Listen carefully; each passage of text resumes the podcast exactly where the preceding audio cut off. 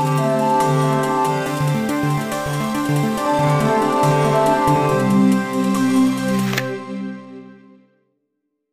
das ist der Vienna Design Week Podcast.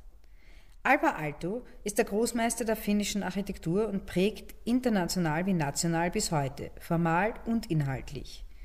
Wir haben Tina Parkinen, selbst mit ihrem Architekturbüro Berger Parkinen europaweit überaus erfolgreich, gebeten, uns aus finnischer Sicht die Arbeiten, etwa den Wettbewerbsbeitrag für die Wiener Stadthalle, zu erläutern.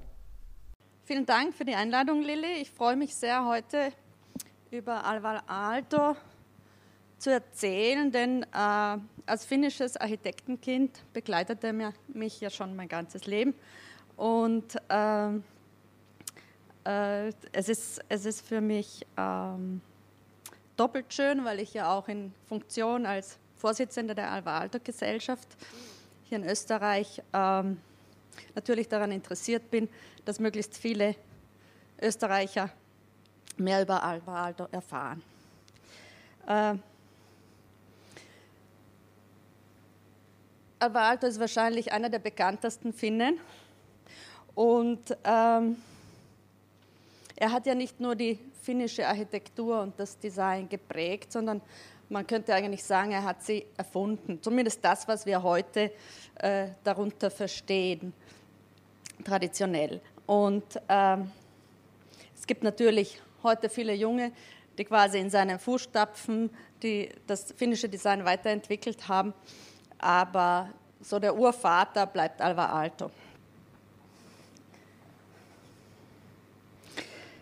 Ähm, Alvar Aalto ist eigentlich einer der vier großen Architekten der Moderne, ist aber eigentlich in Österreich weniger bekannt als die drei anderen, Gropius, Le Corbusier und Miss van der Rohe. Äh, Alvar Aalto war am Anfang auch sehr begeistert über die Ideen des Bauhauses. Er war ja äh, 1898 geboren und war dann in den 20er Jahren ein junger Architekt. Er hat 21 äh, diplomiert auf der Hochschule, auf der Technischen in Helsinki. Und ähm, er hat äh, dann aber mit der Zeit irgendwie bemerkt, dass das für ihn zu mechanisch, zu äh, rigid ist und hat äh, eigentlich dann seinen Stil entwickelt, den humanen Modernismus. Äh, aufgewachsen ist er und geboren ist er in Kurtane und dann später in Jyväskylä aufgewachsen. Äh, hier ein paar Beispiele so von, von den Häusern und der Umgebung, die ihn als Kind eigentlich äh, umgeben haben. Da ist das Elternhaus, ganz links und dann sein äh, Sommerhaus ganz oben in der Mitte. Das hat äh, Aino Alto, seine Frau, eigentlich geplant. Also er hat ja zusammen mit seiner Ehefrau, die er 24, 1924 geheiratet hat, zusammengearbeitet, immer. Und ähm, später dann auch mit seiner zweiten Frau Elisa.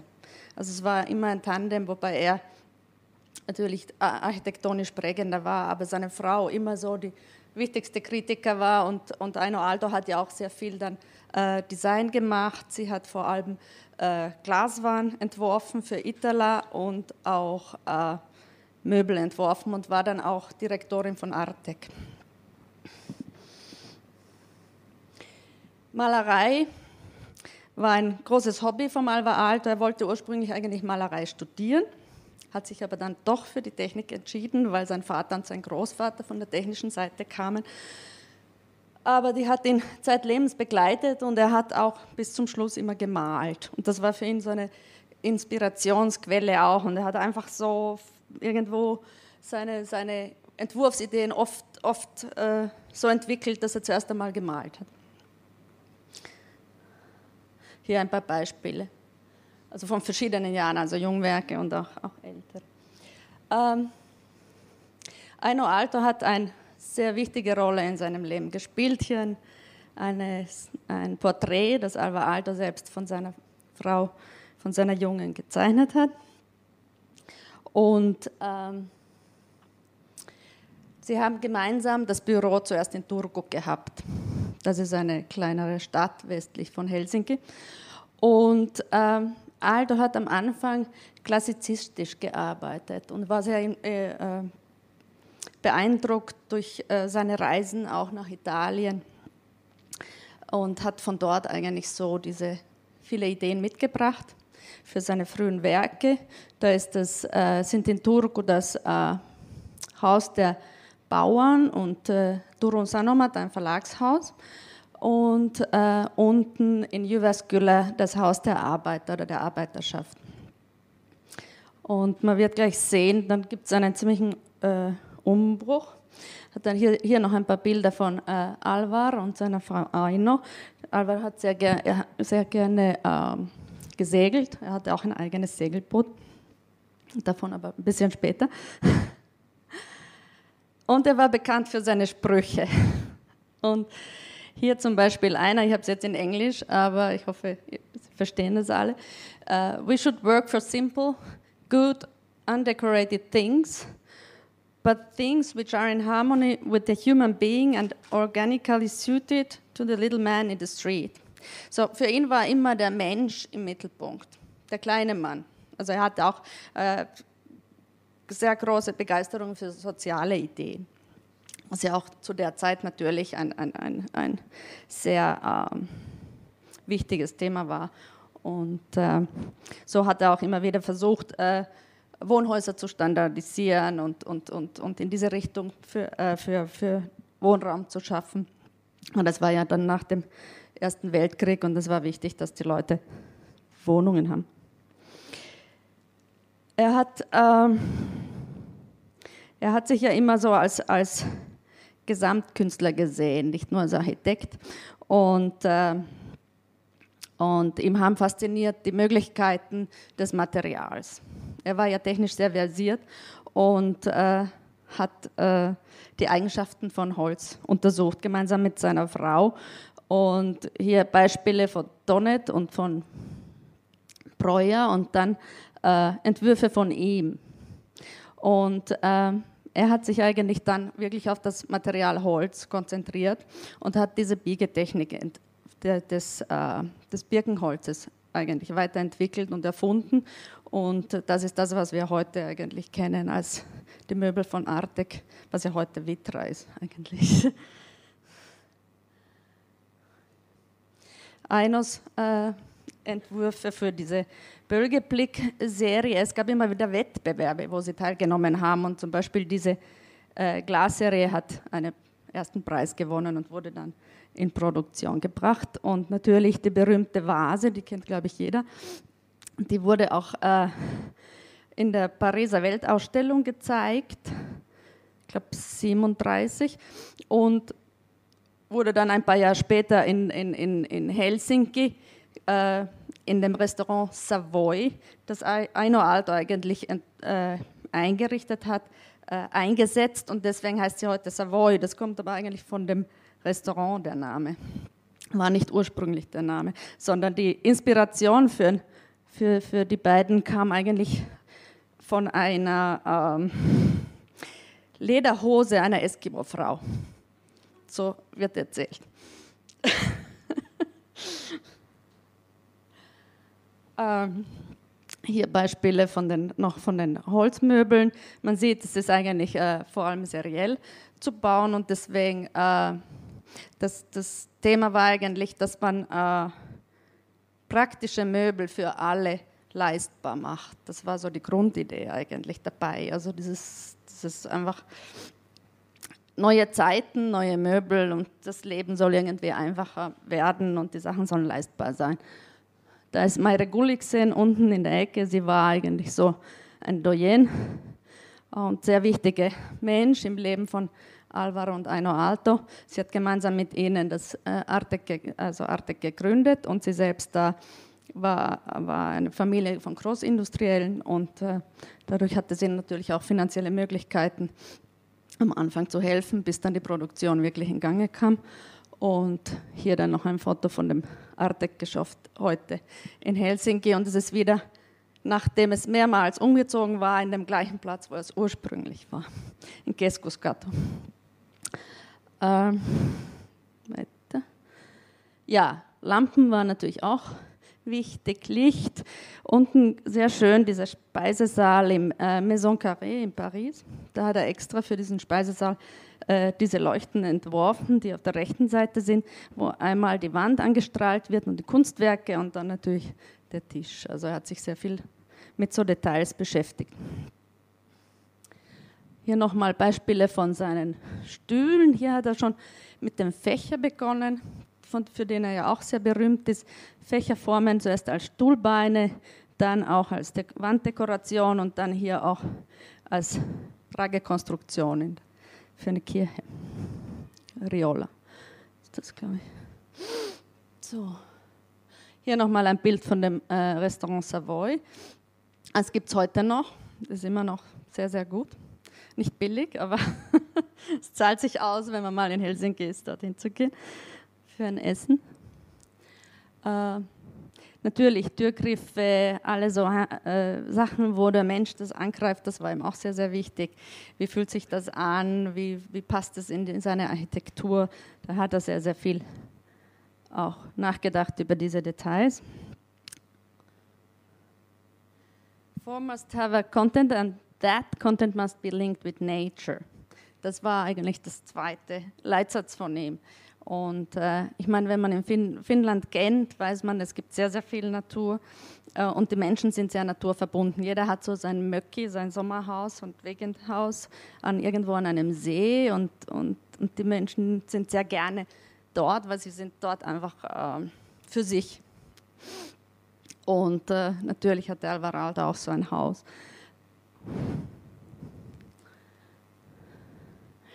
Hier nochmal ein Bild von der äh, Weltausstellung in New York, 1938, 39. Oben noch die, der, der Pavillon für die Pariser Weltausstellung, 35, 37. Beides von Alvar Alto gestaltet, sowohl die, das Bauwerk wie auch die Ausstellung selbst. Und hier sieht man schon irgendwie diese geschwungenen Formen. Und Alto heißt ja auf Finnisch Welle. Das heißt, sein Name war schon Programm für ihn eigentlich.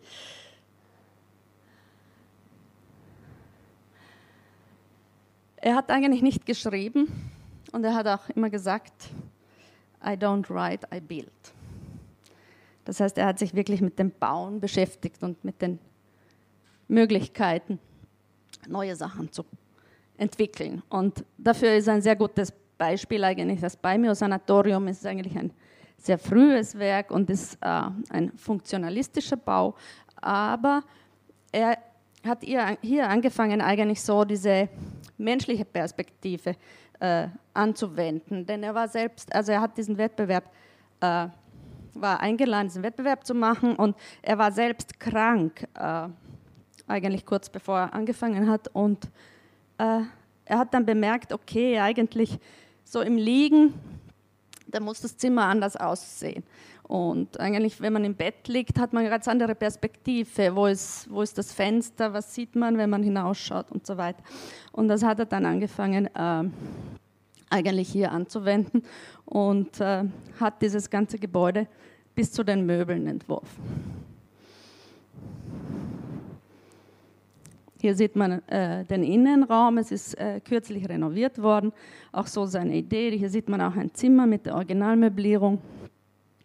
Und er hat ein geräuschloses Waschbecken entworfen für, für hier und hat sich wirklich damit beschäftigt, so dass quasi der eine nicht den anderen Patienten aufweckt, wenn er sich die Hände wäscht. Und es war ein Tuberkulose-Krankenhaus, muss man dazu sagen, und das war ja damals eine Volkskrankheit.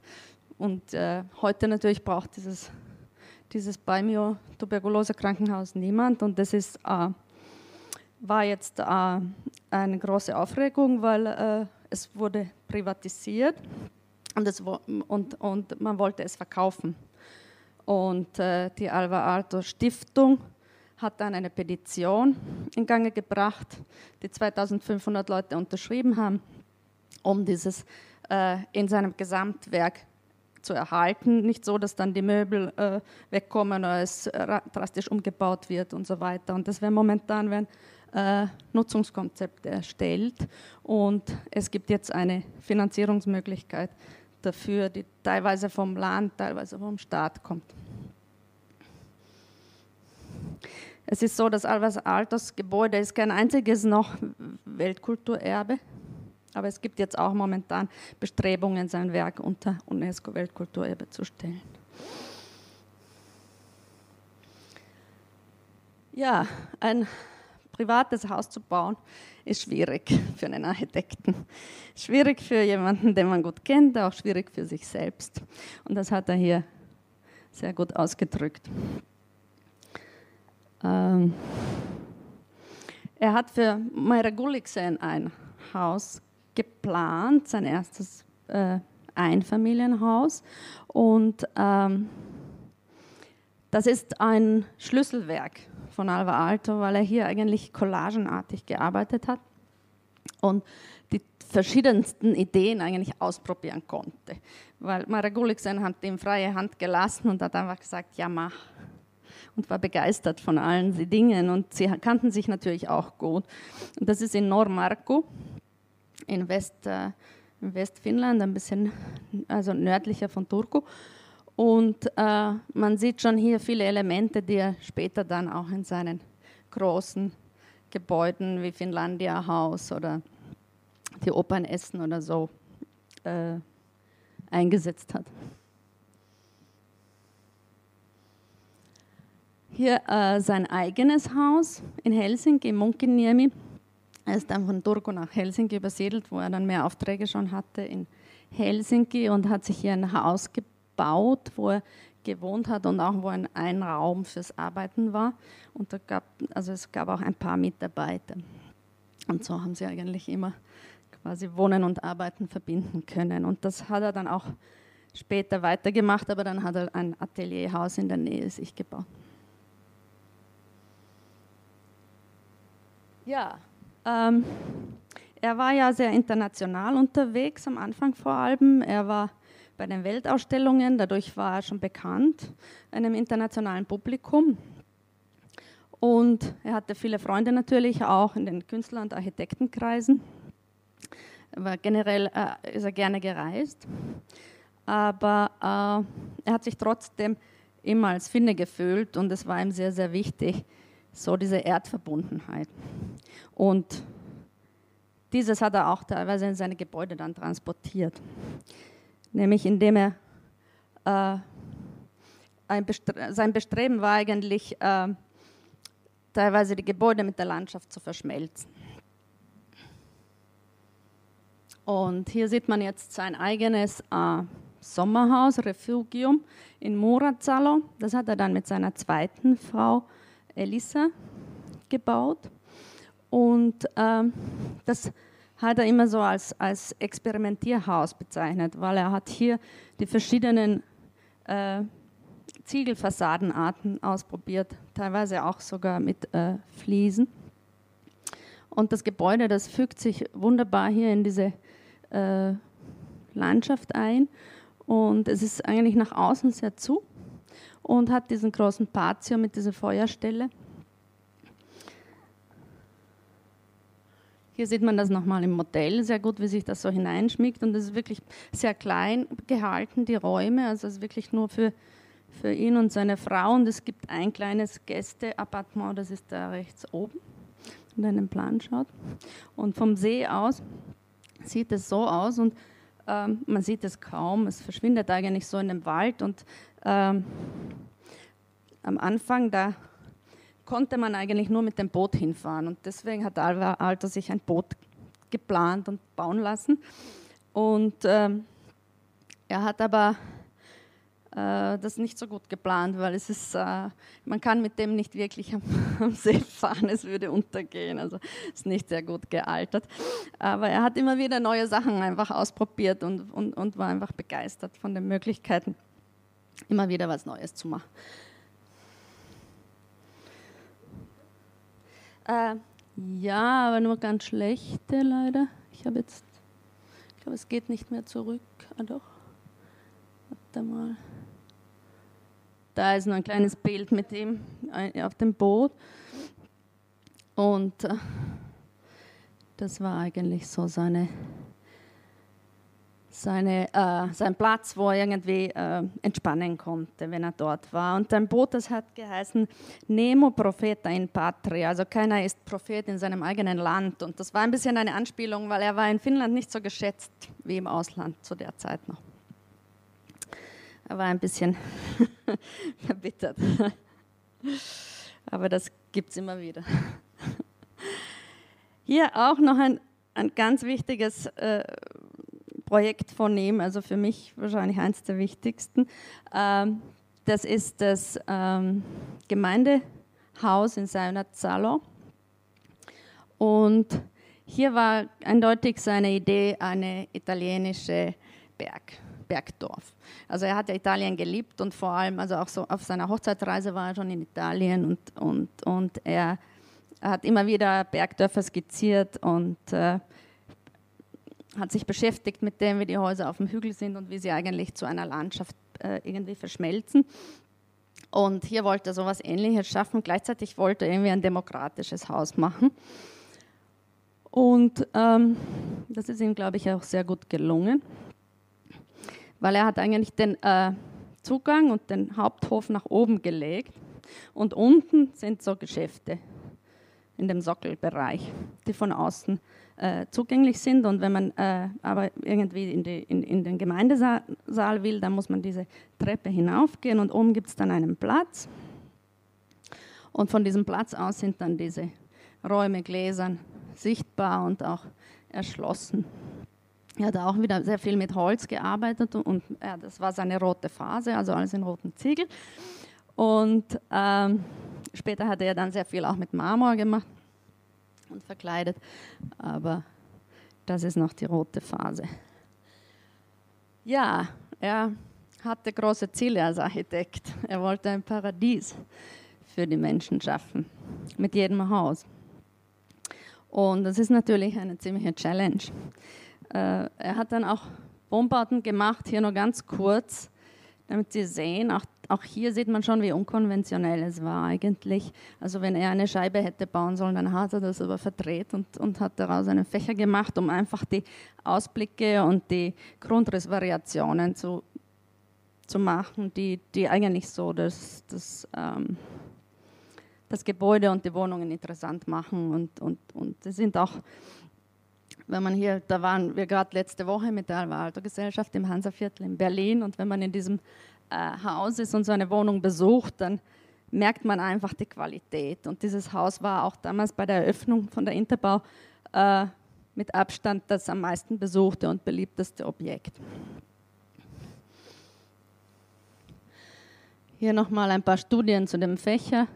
Das war ja auch ein sehr, sehr wichtiges Element von ihm und dazu kommen wir dann gleich auch bei dem Beispiel von der Wiener Stadthalle. Das war dann sein Atelier, das hatte sich dann gebaut ganz in der Nähe, wo sein Wohnhaus war. Und im Garten ist so eine Art Amphitheater, wo er dann auch irgendwie seinen Mitarbeitern Vorträge halten konnte oder wo man sich einfach ausruhen konnte zwischen der Arbeit. Und heute ist die Stiftung hier in diesem Gebäude. Und ähm, ich kenne einige von seinen ehemaligen Mitarbeitern, das sind auch teilweise Mitglieder in der Alva Alto Gesellschaft und die erzählen auch dann immer sehr interessante Geschichten, wie das so war, für den großen Meister zu arbeiten. Es war auf jeden Fall eine sehr familiäre Atmosphäre und äh, also es war so, dass Alva Alto hatte eine Köchin und die Köchin hat auch dann für das ganze Büro gekocht und es wurde immer gemeinsam Mittag gegessen.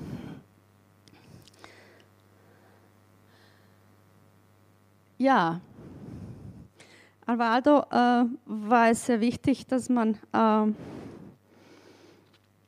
war die Analyse. Und er hat immer gesagt, ja, er muss äh, zuerst einmal das Problem wirklich von allen Facetten äh, erfassen und nichts vergessen, um wirklich dann äh, wieder alles zu vergessen und, und, und, und irgendwie seinen Entwurf zu machen.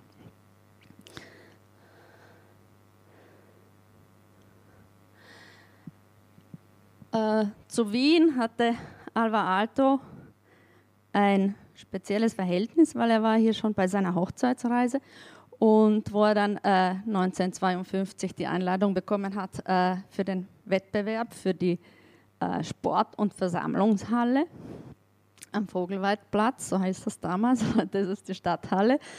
ähm, äh, hat er natürlich gerne zugesagt. Äh, hier sieht man mal äh, von der Wettbewerbsauslobung den Lageplan und, und unten auch so das Wettbewerbsgebiet. Und äh, es war ja eine schwierige Zeit in Wien. Wien war ja noch okkupiert. Und äh, es war sehr viel zerstört und äh, gerade im 15. Bezirk war, äh, haben die Menschen, also die meisten in, in, sehr, sehr kleinen Wohnungen gewohnt. Es war extrem dicht, das sieht man da auch auf dem Bild. Und man wollte deswegen äh, bewusst hier in den Arbeiterbezirk eigentlich so ein Kulturgebäude und Veranstaltungsgebäude setzen. Und ähm, das Wettbewerbsprogramm äh, beinhaltete ja verschiedene äh, Hallen, eine große Halle für, und dann mehrere kleine Hallen und auch ein Schwimmbad und so. Das, und hier sieht man jetzt die zwei Entwürfe eigentlich untereinander, also oben den Alva Alto und drunter dann das, den äh, Entwurf von Roland Reiner. Die haben ja äh, ex equo gewonnen, beide den ersten Platz.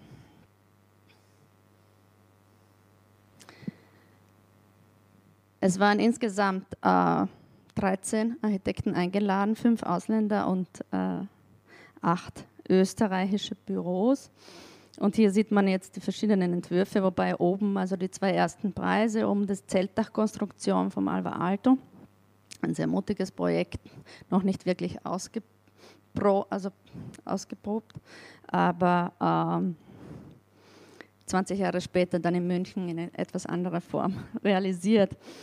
Darunter äh, der Entwurf vom Rainer und es ist äh, wahrscheinlich so, dass der, warum äh, Rainers Bau dann verwirklicht wurde, ist, dass es doch äh, wesentlich leichter abschätzbar war, was die Baukosten sind und dass es wirklich realisierbar ist in der Zeit, weil man wollte unbedingt das Gebäude möglichst schnell errichten, auch, auch quasi politisch gesehen in der Legislaturperiode, wo der Wettbewerb ausgelobt wurde, auch dann noch das fertige Gebäude zu haben. Hier noch ein paar äh, Wettbewerbsentwürfe, ganz unten äh, Pierluigi Nervi, und äh, das war einfach eine riesige Kuppelkonstruktion, die er später dann realisiert hat. Hier noch ein paar Pläne. Da sieht man, wie er äh, diese Zeltdachkonstruktion entwickelt hat. Und auch, also es war gespannt. Und er hat ja sein Gebäude ganz in den, äh, was ist das, Norden gestellt, am Rand eigentlich von dem Grundstück.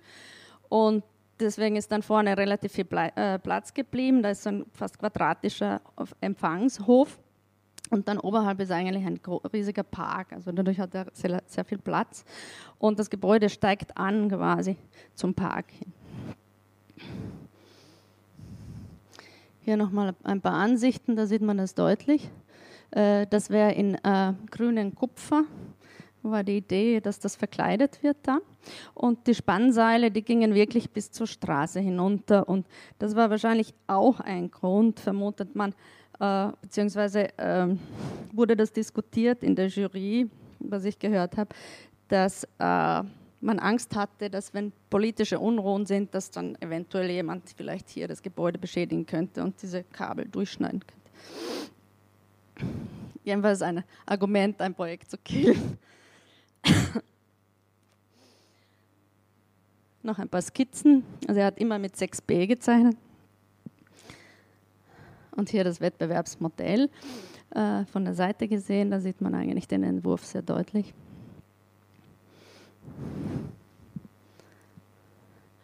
Ja, ich glaube, das ist ein ganz wichtiger Satz äh, als Architekt und Alva Alto hat ihn auf jeden Fall gelebt bis zu seinem letzten Atemzug, wo er äh, 1976 mit 78 Jahren gestorben ist. Danke.